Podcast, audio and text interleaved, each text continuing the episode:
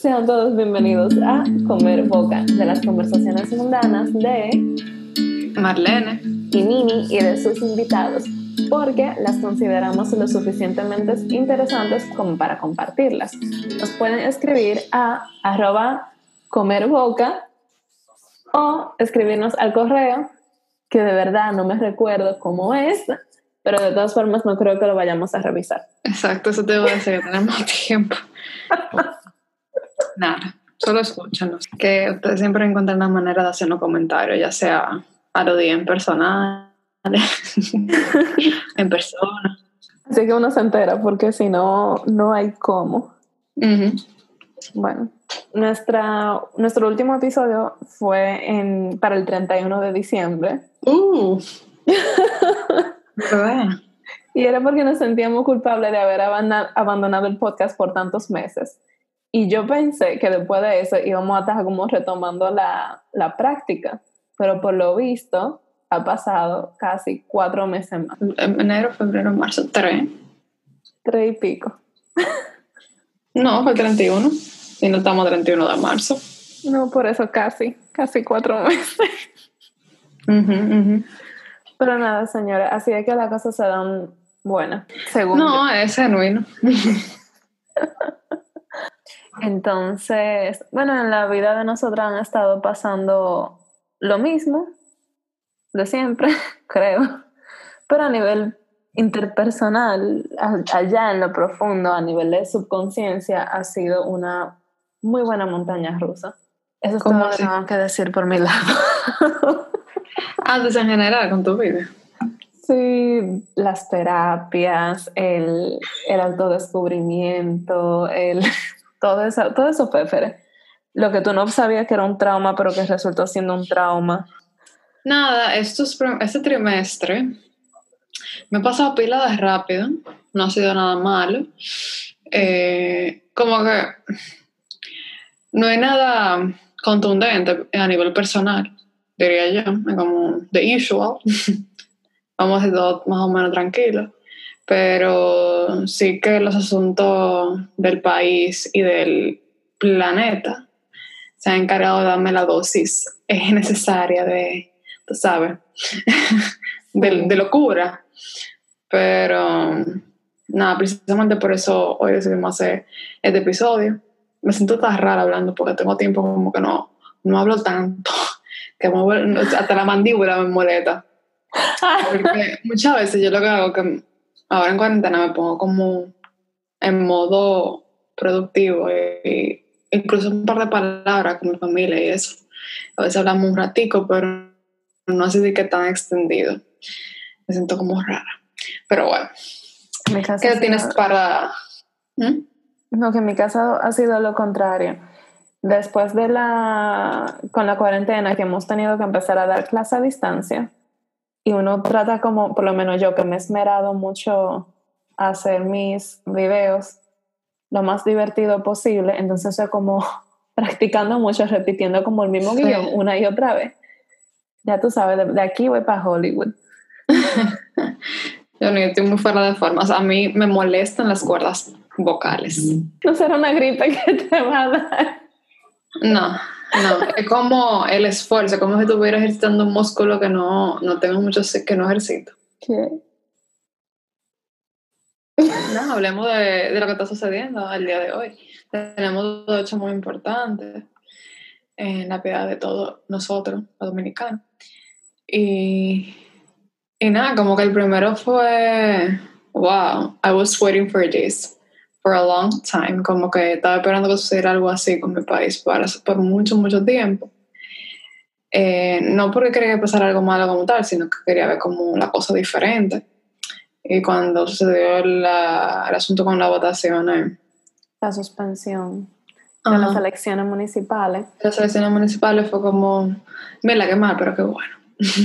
De, mi perspectiva, porque fue como una energía súper chula que se vivió que nunca, nunca antes vista y que a mí me hacía falta. Y no sé si no te lo mencionamos, yo ni me acuerdo dónde fue ya hablé de eso. Bueno, contigo, pero siento como que lo grabé. Tal vez mencionamos que lo íbamos a grabar y no lo hicimos.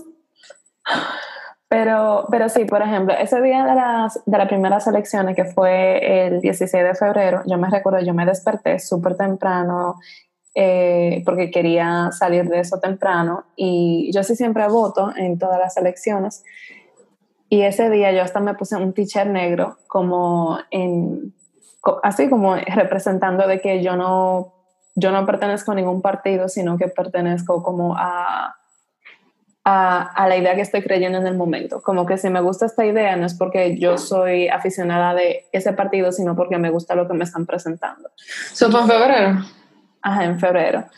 Yo fui de negro, o sea, yo fui como con esa mentalidad. Y, y, es la, y era la primera vez que también yo me fajé como a tratar de empaparme lo más que podía sobre las propuestas que estaban. Sí, todo el mundo. Ajá.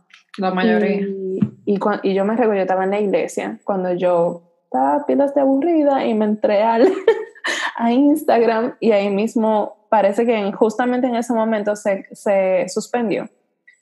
Y el pique que yo cogí, pero lo que yo no me estaba imaginando era que va a ser un pique tan general de todo el mundo, porque al final del día uno piensa, a nadie le importa. Fue República Dominicana entera, todo aquel que tiene la palabra dominicano, un pasaporte, le quilló esa vaina. Realmente. Y bueno, fast forward, como que me da risa porque al final como que la lucha se volvió muy de los jóvenes. Y y la gente que tal vez no son de otra generación, como que hablan de la, de la revolución que se ha vivido como de nosotros, como que no de ellos, de nosotros. Miren, para contarles, Marlene y yo no fuimos el primer día, pero extrañamente, en mi caso yo me sentía culpable. Y al día siguiente le escribo y decidimos ir juntas como para llenar un espacio, porque en mi caso, por lo menos, nuevamente, para llenar un espacio en el sentido de que a mí me importaba hasta cierto grado la situación y me parecía como bonito ver que había gente luchando por el derecho de todo el mundo y quería como apoyar. Y justamente, el, pero fuimos el martes en la tarde y en la noche pasó lo de la bomba lagrimógena. Decidimos ahí, dijimos, lado, no, volvemos el miércoles. Y para nuestra sorpresa, cuando volvemos el miércoles en la noche, a mí se me aguaron los ojos. Sí, fue como algo totalmente diferente. La primera vez que fuimos, el, el martes en la mañana, era como que, ok, aquí estamos. Un grupo de gente que solemos ver en los sitios que nosotros frecuentamos, que son un tipo de... Un público muy específico. Ajá, como un nicho. Era como, que aquí estamos lo mismo de siempre, por, poner, por ponerlo así como que yo le, comentaba como que yo quisiera ver gente diferente, como que todo el mundo realmente estaba preocupado por esto, no lo que siempre estamos preocupados. Sí. Y ya luego el miércoles cuando volvimos fue como que, ok, this is it, la mierda se regó. Ajá. Y se como por varios días más, yo fui, yo fui como un total de cuatro a cinco días esa semana. Eh, y cada vez que iba, o sea, eso era una cosa sorprendente. Yo siempre, en algún punto de la noche, siempre terminaba con los ojos aguados. Pero más que un tema político, lo que entiendo que nosotras estábamos como siendo testigos era que realmente somos un pueblo unido y como seres humanos sí nos podemos unir. Y no solamente como que ahí se manifestó temas eh, políticos, sino por ejemplo, vamos a suponer, yo a veces me quedaba hasta tarde y yo veía como la gente siempre estaba recogiendo basura al terminar y de una forma u otra eso empezó a educar indirectamente a, mucho, a mucha de la gente que también iban a protestar, que tal vez no, no hacían eso en principio. Por ahí iban niños que seguramente viven cerca, que iban a jugar, cogían agua, se comían su pastelito tranquilo. Y en un punto, yo me recuerdo tan claro de esta escena, hay uno de los niños que deja la botella de agua tirada y viene el otro niño y le dice, hey, no, eso va en el zafacón. Y es porque justamente ellos tienen todos esos días viendo a estos adultos jóvenes como ejemplo, de una forma u otra uno está concientizando al pueblo. Entonces, como que la lucha fue política, pero al final fue más que política. Fue una cosa cultural, fue la unión, o sea, vamos a poner a nivel de conciencia colectiva, toda esa vaina, se, se vio, se reflejó ahí. No, que también se evidenció de que está hecha la nueva generación, o sea, claro, que millennial para que millennial para aquí, que millennial para allá, que UKA, pero eh, creo que nunca se, había podido ver en esencia lo que yo sentía como parte de esa generación, o lo que yo sentía que, era nuestra, que es nuestro potencial. Y creo que ahí se dio por hecho, que lo que con nosotros. Y que, y que fue realmente, a nivel de, por ejemplo, protesta, fue realmente pacífica y vamos a suponer, eh, realmente yo siento que mucha gente de ahí se inspiró y se dio cuenta del potencial que tenemos de vivir como comunidad. Porque, por ejemplo, yo sí sobre comiendo boca, ya saben, dándole promoción a la, o sea, haciéndole justicia al nombre del podcast, sí escuchaba muchas conversaciones que estaba teniendo entre la gente y con la policía y de verdad era, era algo tan, tan solidario que algo que yo admiraba mucho de las otras culturas era de la japonesa, vamos a decir, como de yo te cuido eh, porque yo sé que tú me estás cuidando. Y yo lo sentí eso en, en los días de las protestas y hasta cierto punto lo estoy sintiendo ahora también. Sí, sí, eso definitivamente. Y como que, como, tú, como estuvimos hablando antes de empezar a grabar, como que también esta, esta situación eh, nueva del coronavirus como que lo de la elección nos preparó y más o menos como que no hizo, fue como la entrada y ahora como el plato fuerte. Sí. Entonces, yo entiendo que también, inclusive ahora con el coronavirus, siento que no estamos manejando relativamente bien como tal vez yo me hubiera esperado. Y creo que por esa misma disciplina y ese mismo como despertar que uno está teniendo en general por ejemplo, ese despertar lo sentimos nosotros por un tema político, pero yo siento como que el despertar seguramente ha ocurrido de diferentes formas en diferentes países. Y de verdad, yo me alegro tanto de que la situación me está demostrando lo contrario, de que yo siempre había pensado el ser humano al final son poco, lo que son buenos, eh, la gente, el ser humano es egoísta, etcétera, etcétera. Y y no es que no existe esas cosas eh, negativas o esa, o, o esa conducta de supervivencia. Eso existe, eso es real, pero me alegra tanto de también poder ver toda esa bondad de que la gente nunca habla, como que uno lo dice, y la gente de antes, la gente de antes, como que hoy vivimos en un mundo súper corrompido y sin esperanza alguna y esta situación me ha hecho ver que, bueno, sí existe toda esa bondad, esa solidaridad, todo ese amor, lo que pasa es que uno no lo recalca lo suficiente. Sí, yo creo que todo esto es meant, es meant to be, como que yo te lo había comentado también con los asuntos de las elecciones, de que yo, yo, te decía como que es que me siento como que qué mal, pero qué bien. Igual ahora, como creo que la calma que yo he mantenido la mayoría de, de los días. ajá, de estos días de cuarentena es como un tanto por eso, como que algo muy interno, como con una seguridad de que, ok, esto es como mandado, pero como todo en la vida, como todas las crisis en la vida, para uno como darse cuenta de cosas y crecer. Y si tú la coges por el buen camino, eso, eso, va a ser como impresionante, el after de, de después de esta crisis. Y, y como, como país también, yo creo que que, que nos afecta positivamente. Aunque todo ahora se ve muy turbio y eso, como que hay mucha gente muriendo y eso, pero it's meant to be. Eso es como que mi, mi feeling en general respecto a la situación. Es como una situación para un bien mayor. O sea, es un mal para un bien mayor. Y yo lo, y yo lo siento así también. Como que a mí yo lo siento así. No sé, no sé si todo el mundo lo, lo siente así, pero... Sí. Y también o sea, y de verdad, como que por ejemplo me da mucha pena con mucha gente y, y, veo el esfuerzo también de muchos otros, pero yo entiendo como que nos estamos reeducando como, no solamente como humanos, sino como sociedad. Como que... Como readaptándonos de de la mejor manera posible, o sea, de alguna manera hay que hacerlo. Y si hay que llegar a este, a este punto para, para que suceda, pues let it be. Sí. Porque vamos a suponer, o sea, uno tiene muchos años escuchando y hablando de que uno tiene que vivir más en el presente, uno tiene que disfrutar más de su entorno, uno tiene que conectarse más con uno y con la naturaleza, etcétera, etcétera. Pero realmente era muy difícil e incluso aquellas personas que lo vivían de esa manera era criticado por la sociedad. Ahora, esta pandemia, que no me tripea, es lo que ha forzado a que todo el mundo pueda cumplir con esas, o sea, como con, con, con, esos puntos, de poder pasar más tiempo en familia, de conectarse más con todo el mundo, con uno mismo y tratar de respetar, o sea, y respetar más a la naturaleza en el sentido de que uno ha visto que cuando uno no obliga al planeta a vivir a la velocidad que la sociedad humana está viviendo, tú te das cuenta que todo se está restaurando de una forma hermosa, porque eso no tiene otra palabra para describirla. O sea, coño, qué perfecto. Ya lo sabes. Yo creo que fue Papi que lo mencionó, de que, que ha bajado el nivel de polución, qué sé yo cuánto por ciento, y, y eso con el simple hecho de no salir a la calle.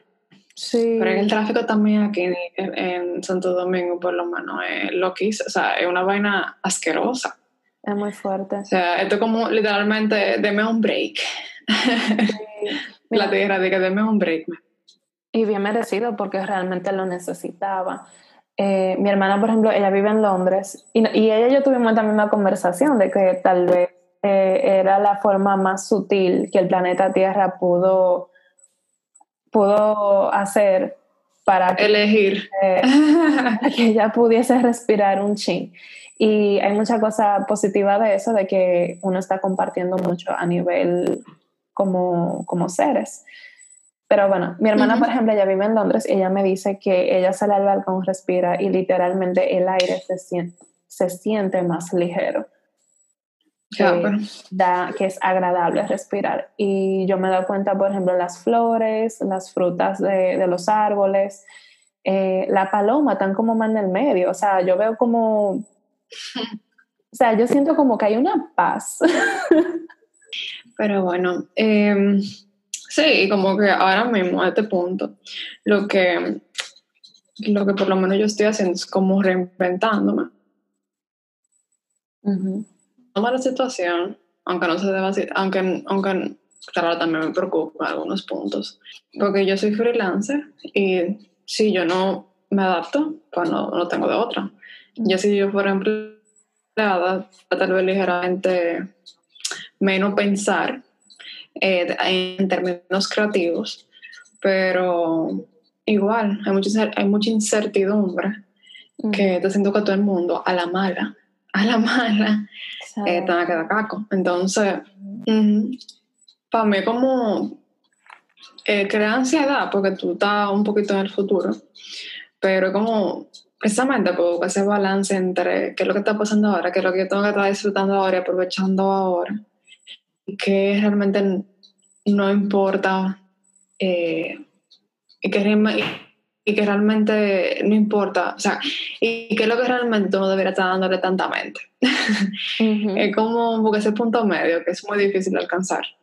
Y pero igual, o sea, yo, yo he leído igual muchísimos artículos que hablan de qué va a pasar, qué va a pasar, cómo se va a ver, cómo nuestra generación se va a, a afectar eh, tanto positivo como negativamente. ¿Cómo nos vamos a ver en un futuro? Porque esta generación ha sido...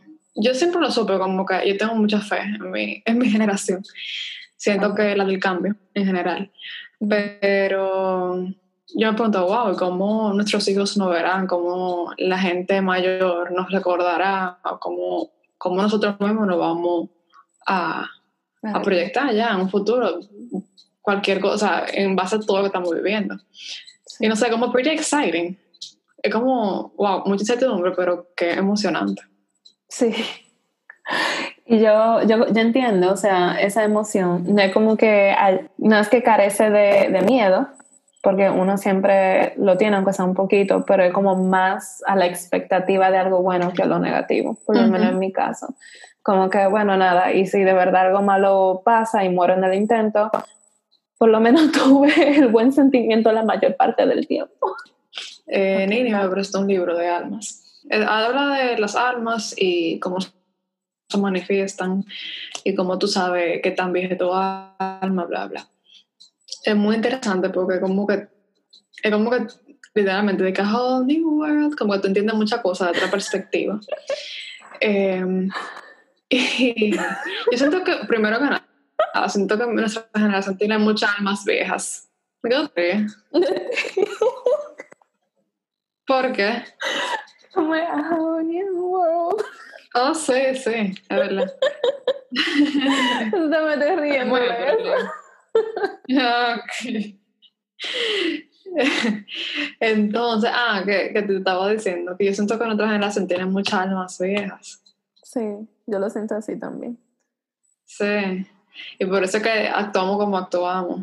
Y por eso es que está pasando eh, lo que está pasando y cómo está pasando con relación a nosotros. Eh, Per- Perdón que te interrumpa ahí. Incluso Ajá. en- con, con lo mismo sobre el libro, normalmente una de las características que tienen las almas viejas es, para yo ponerlo en lenguaje llano, normalmente las almas viejas no son, o sea, piensan más a nivel de cómo las cosas afectan colectivamente y menos, eh, y, son, y tienen una mentalidad menos egoísta. Entonces, lo que yo siento, por ejemplo, que muchos de nosotros hemos vivido en nuestra generación, o por lo menos en el círculo de gente que nos hemos movido, que también puede pasar, eso, es que la mayoría de la gente ha crecido con una mentalidad queriendo hacer un, may- un, un bien a nivel como, como un colectivo. propósito, como viviendo mucho en propósito. Ajá, exacto. Y Al final eso es lo que tú, tú quieres como, como alma, Ujú. Mm, como alma en general. Exacto. Entonces, como que mucha de la gente que yo sé que actúan, que tú dices, ay, es un egoísta, no piensa en sí misma, yo me he dado cuenta que hasta cierto punto es una conducta aprendida. Como que no es que el alma nace siendo egoísta, sino como que el egoísmo, para mí, y creo que el libro lo menciona en algún lado, es una conducta, es una conducta aprendida. O sea, aquel, aquella persona que tú dices, ah, es un egoísta, no piensa en sí misma, es más fácil o sea, y sería también la actitud como más eh, correcta, simplemente entenderlo y, y esperar que siga evolucionando. Sí, porque al final lo que tú estás, lo que tú estás buscando siempre es como kindness. A pesar de que, claro, tú caigas en unkindness, pero De vez en cuando. el trabajo, ajá, exacto. La meta final de todas las almas es sentir amor, propagar amor y poder seguir evolucionando hasta, hasta que la raza en sí evolucione, vamos a decir.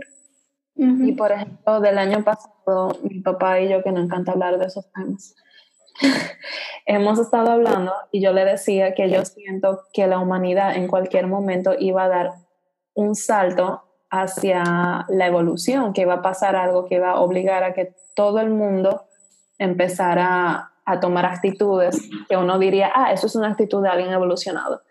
Y e incluso hay un podcast que yo escucho que es, eh, que es de una psíquica, que ella incluso del año pasado también, como en diciembre, ella estuvo hablando de que el 2020 iba a ser como un tipo 2012, pero a nivel mundial, donde iban a suceder cosas que iba a obligar a que el... ¿Y qué No, pasó en el no. 2012?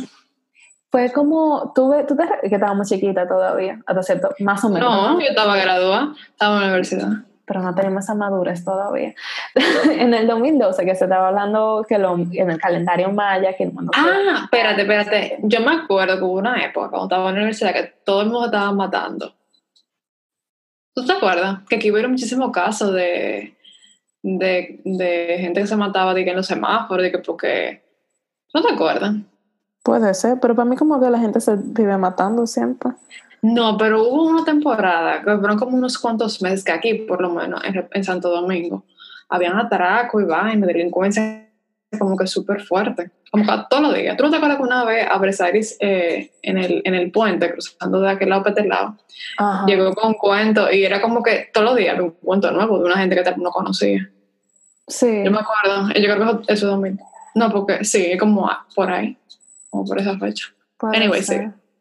Pero bueno, en el 2012 que, estaba, que se estaba hablando de que el mundo se iba a acabar según el calendario maya y todo eso, y al final para muchas personas eh, fue un año muy transformativo a nivel personal, Entonces, lo que muchos de los intuitivos han estado hablando era que el 2020 iba a ser un año de muchos cambios, pero iba a ser de afuera hacia adentro. En el 2012 era de adentro hacia afuera y ahora era de afuera hacia adentro. No, todo hablando precisamente de eso, como que mira, que no hay que, se, se ve muy fato, pero como que hay cierta paz bien y como que hay cierto sentimiento de que por fin está pasando algo, que al final intuitivamente como que tú ni sabes, como un je que dice con todo va a estar bien y que tú lo sientes within, es como eh, leyendo el libro, eso después de que lo leí, que yo lo terminé literalmente comenzó a pasar coronavirus. Em, después de que lo leí fue como, qué bueno que lo leí en este momento porque como que ahora mismo yo confío muchísimo más en, en tal vez esa intuición inexplicable de que Mm. va todo, todo bien. Como que yo confío más en eso que en cualquier estadística que me puedan enseñar. Entonces, Sí. eso como, eh, después de que lo leí, es como, ok, la intuición vale demasiado. Y como que le, le estoy como dando a ese, ese puesto de, de importancia en mi vida. Y algo real. O sea, ahora mismo el que, el que no es muy espiritual se vuelve un poquito más espiritual, el que lo era bastante se va a reforzar. Y creo que eso es lo bonito de, de, de, de, esto que estamos viviendo, entiendo yo. Mm. Es como un, un momento muy, como tú dices, de afuera para adentro, pero es algo igualmente muy personal, que cada quien va a salir literalmente transformado, en cierto sentido. Y, por ejemplo, algo que yo he notado es, tal vez porque, o sea, tal vez por el, por el círculo en la que me estoy moviendo ahora mismo, que es la educativa, yo veo que hay empresas, o sea, compañías que literalmente se mantienen eh, a base de sus suscripciones, de sus aplicaciones y todo eso. Y este ha sido un momento donde no solamente tuve los doctores, la gente en el supermercado, mucha gente como haciendo sacrificios, poniendo sus vidas hasta cierto, o sea, poniendo sus vidas en peligro y de una forma u otra poniendo la de su familia también en peligro, que tú dices, wow, qué heroico, o sea, qué acto tan, tan solidario, sino que también tú estás viendo como que todas estas empresas educativas, eh, corporaciones, eh, también personas, o sea, que están dando cuando realmente no tienen de dónde ganar y lo están dando porque entienden que es necesario. Vamos a suponer eh, Amazon Audible, pusieron todos sus libros de niños gratis porque entienden que hay muchos niños que ahora no tienen acceso a la educación porque tal vez su colegio no puede dar clase a distancia, eh, tal vez porque están pasando mucho tiempo en casa, están aburridos y la gente está dando todas sus herramientas como puede, donándolo para, para con el fin, porque es el único apoyo que ellos pueden dar. Eh, profesores que están subiendo sus clases a nivel, a nivel virtual, eh, compañías que, están poniendo su clase gratis. Yo he estado haciendo yoga con, con uno que Marlene hace también, que es Down, Down Dog, que, que está gratis ahora. y. y simplemente cualquier persona también que le sigue pagando su servicio a pesar de que el servicio no está yendo a su casa a trabajar. Porque de una forma u otra quiere que el servicio esté sana y salva y que no se enferme, pero al mismo tiempo no le quiere, qui- no le quiere cortar el recurso económico. Y tenemos los cuartos para pagarlo. Realmente todo el mundo vive con, con la economía ahí, en la garganta, pero todo el mundo está de una forma u otra haciendo sacrificios para que el otro no se caiga. Y eso es hermoso. Pero nada, o sea, como que realmente yo entiendo que con coronavirus y gracias también a la tecnología y a la comunicación hemos podido ser, hemos podido evidenciar, hemos podido ver, hemos podido ver lo creativo que puede ser el ser humano, de lo compasivo, de lo de lo empático que realmente somos. No, como que en general yo me siento que esta es una, como que todo lo que se está viendo ahora es una parte de lo que solía ser mi realidad, o sea, para mí no es extraño, yo quedarme en la casa trabajando, siento que también todo el mundo tiene la oportunidad, siento que todo el mundo tiene la oportunidad de, de tap into that, como que es una habilidad que tú tienes que tener, mucha gente se estaba perdiendo de eso, y ahora tiene que, a- tiene que utilizarla sí o sí, esa capacidad. Y todo el mundo también se ve sumamente obligado, no solamente a pasar más tiempo con, con el núcleo de familia que tú tienes, sino también aprender a pasar tiempo con uno mismo. Ajá. Eh, Es muy muy fuerte. evitado, Ajá. de manera general. Y yo al principio pensé que iba a entrar en ese en esa crisis existencial de pasar tiempo conmigo misma, pero como yo le he dicho a varias gente, creo que Dios me ha estado preparando para este momento en los últimos meses. Yo acabo de escribir eso. ¿Verdad? Sí, estaba tripeando porque eh, cuando vi el mensaje de, de lo de las bombas de gasolina que la van a cerrar y la van a poner de 8 a 12 del día y eso. Santa Pedro de que no, que el que no echó se jodió y el que iba a salir no va a poder salir. Y yo, y yo de que, pero primero, ¿quién va a salir? Y segundo, si tú te en reserva, como está la calle ahora mismo, y cualquier vaina que tú hagas, tú vas a llegar en dos segundos y no te va a gastar la reserva, porque no hay tráfico. No hay tráfico.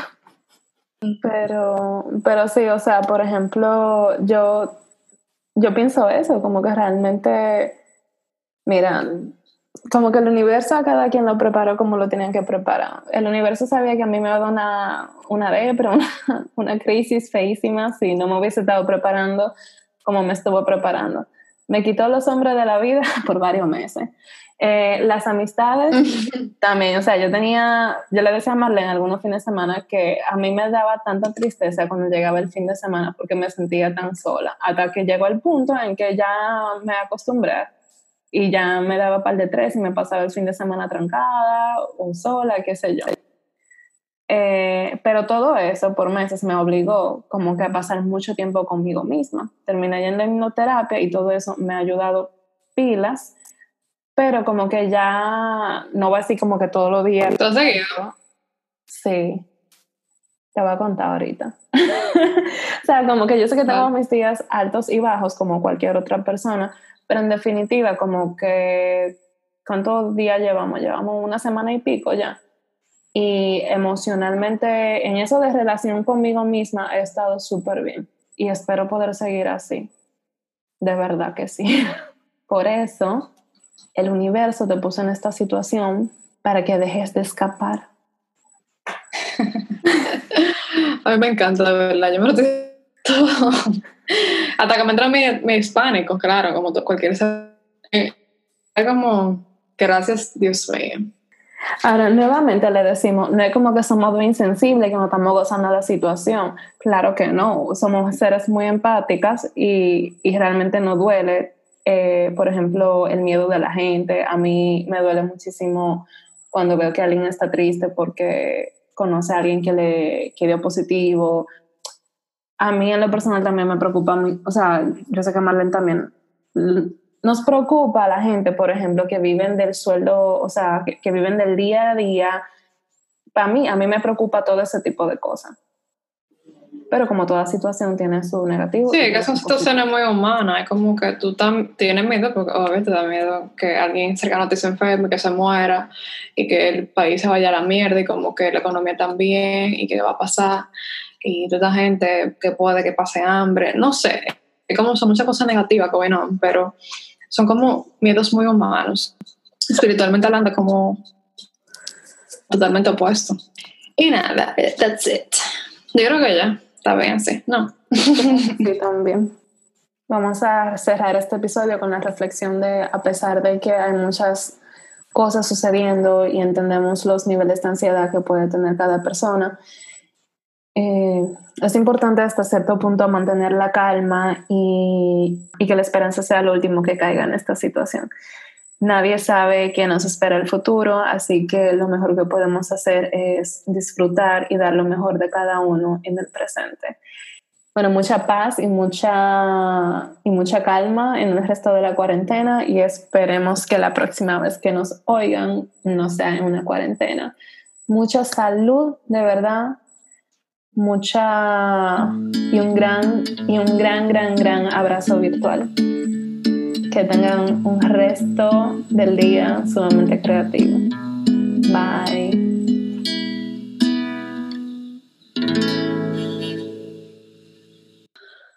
¿Cómo me oigo? Bien. Ok. Que de verdad qué diferencia. Pero mira, en verdad, si sale en la bulla, no importa. Claro, estamos en cuarentena. Exactamente. No hay de otra. Y no vivo sola. Vivo con seis gente más. ¿Tu papá te llamó? No, él entró y se asomó. Yo lo miré y se fue. Me imagino la situación. Inestable mi conexión a internet. ¿Quién se puso a ver película de nuevo? Buena pregunta. ¿Cómo, cómo tú me escuchas?